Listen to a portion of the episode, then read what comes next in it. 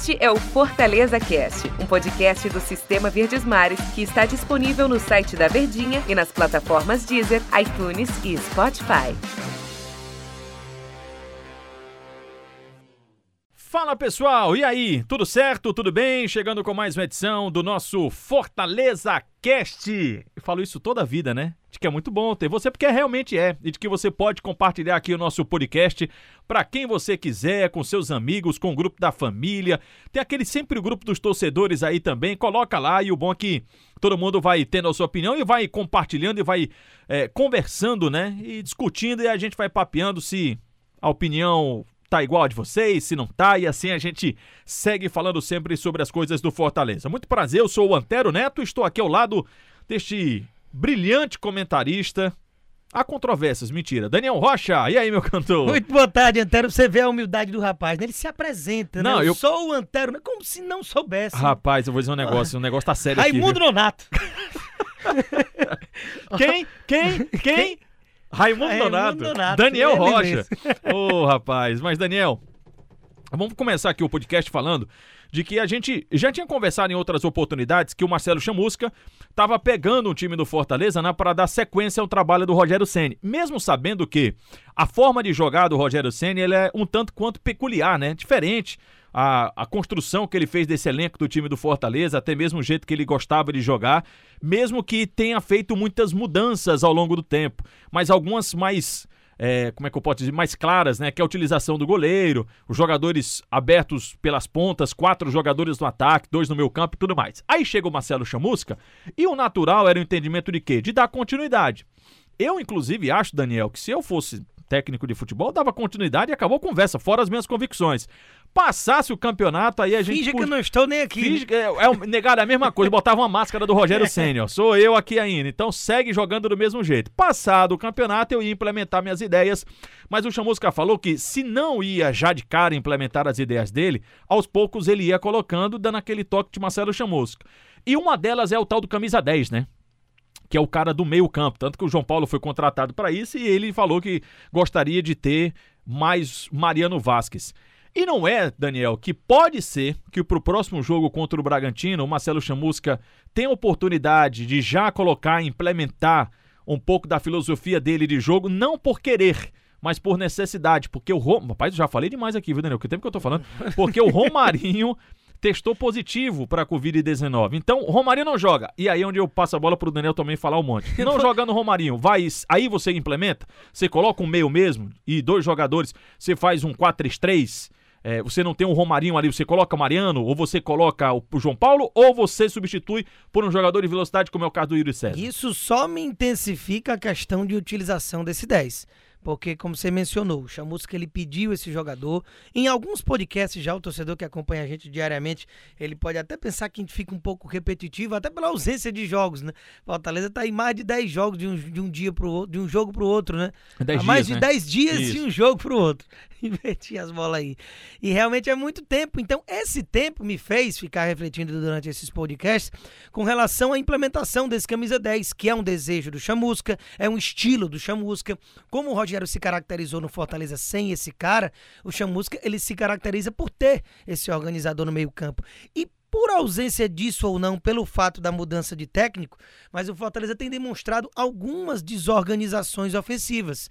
Um time que tem muita gente ali na frente, como nos dois últimos jogos ele colocou os quatro atacantes, como o Rogério fazia, mas eu acredito que pelo treinamento, pelo dia a dia, pela conversa, pelo posicionamento que ele quer dentro de campo, o time talvez não tenha se encontrado e muito eh, desorganizado na hora dessa transição ofensiva, de trabalhar as jogadas ali na frente. Se esse camisa 10 com o Chamusca vai ser a resolução de problema, é outra história. Mas com todo esse tempo de intervalo para ele trabalhar, não vai ter justificativa de não tivemos tempo. E se não viesse 10 agora, aí eu me pergunto, será que ele realmente adotou que até o fim da temporada ele vai seguir do jeito que o Rogério ia fazendo? E por que que ele pediu o João Paulo, que inclusive veste a 10 do Fortaleza, e o Mariano, que ele parecia ter vontade de utilizar, e com a ausência do Romarinho, é aí a oportunidade perfeita dele manter uma estrutura com três na frente e colocar um meia de ofício nessa posição. É, ele pode fazer isso pelas. não só por convicção, mas por necessidade. Você acha que uma saída do Romarinho há uma necessidade de você mudar o esquema? Porque eu já vou logo, inclusive, dando a minha opinião, Daniel. Eu não faria. É, repito, se eu, eu colocaria a, a máscara do Rogério Ceni e não faria essa substituição, porque por mais que o Chamusca tenha dado, ou, ou tenha tido, melhor dizendo, ou vai ter 10 dias, se você colocar esses 10 dias no, no, no, conceito que o Fortaleza já se estabeleceu, já está enraizado de três anos, é irrisório esse tempo de 10 dias.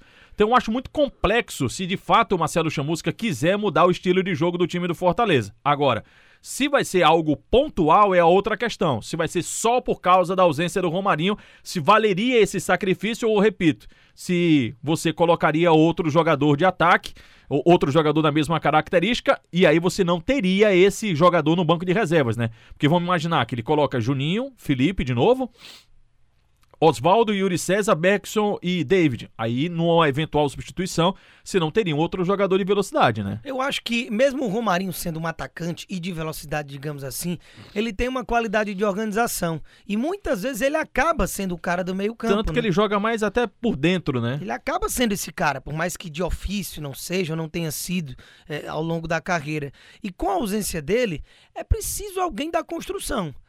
Vai ficar a, a, cargo de quem? Só da velocidade de Yuri César, que é um bom jogador ali naquele último terço de gramado, mas ainda carente de muita lapidação de postura tática, de recomposição para marcação, de organização de jogada sem ser a questão do drible e a jogada mais vertical.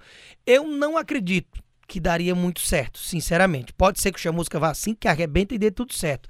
Mas pelo que a gente acompanha, pelo que percebe que tem faltado ali naquele meio-campo, eu acredito que a ausência do Romarinho vai intensificar ainda mais esse buraco da criação. Porque normalmente ali, em tese, seria Oswaldo na esquerda o Yuri César entraria na direita, com o David mais na organização ali no meio não é o papel do David, por mais que em alguns momentos do jogo ele acabe por ali, até batendo cabeça com o centroavante um pouco mais atrás numa faixa central.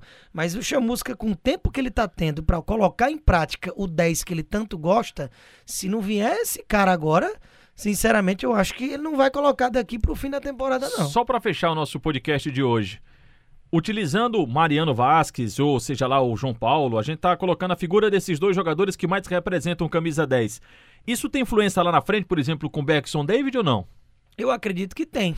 Com relação a, a qual peça você diz que, que fica ali na frente? É, se pode, por exemplo, se precisará tirar um deles para colocar uma outra Sim. característica. Porque eu imagino assim, desculpa te interromper de novo, Daniel. Se coloca o João Paulo, sei lá, bota o João Paulo mais no meio. Já que ele é um jogador mais técnico, né? Não tem tanta explosão, talvez não chegue tanto à área. Você colocaria dois de velocidade dos lados e colocaria só um centroavante? Você bota David de um lado, Oswaldo do outro e deixa o Beckson? Ou pode pintar o Wellington Paulista? É isso que eu estou me referindo. Essa figura diferente do Romarinho ou da forma de jogar de Romarinho implica nas outras posições mais à frente? Eu iria é ainda mais com o retorno que você mencionou aí. Nosso podcast já está chegando ao fim, mas para a gente imaginar o que, que seria o desenho do Fortaleza, o Wellington vai estar tá de volta, né? Depois do período de isolamento. E era bem claro de que na cabeça do Chamusca o titular era o Wellington. E o Beckson, inclusive, foi muito mal na última partida contra o Corinthians. Tudo bem que a gente está falando de um jogo, mas é um jogador que precisa estar tá sempre acima da média para disputar a posição com o Wellington. Não foi o caso. Então eu imagino que o ideal seria o Oswaldo na esquerda, o Wellington de centroavante, o David um pouco mais aberto e esse cara pensador no meio-campo. Esse seria o quarteto aí de frente do Chamusca. Bom, ainda tem alguns dias para o Marcelo Chamusca pensar, formular e colocar em campo num jogo importantíssimo que é contra o Bragantino. Por hoje, muito obrigado, Daniel. Tamo junto, até a próxima. Valeu, pessoal, até amanhã.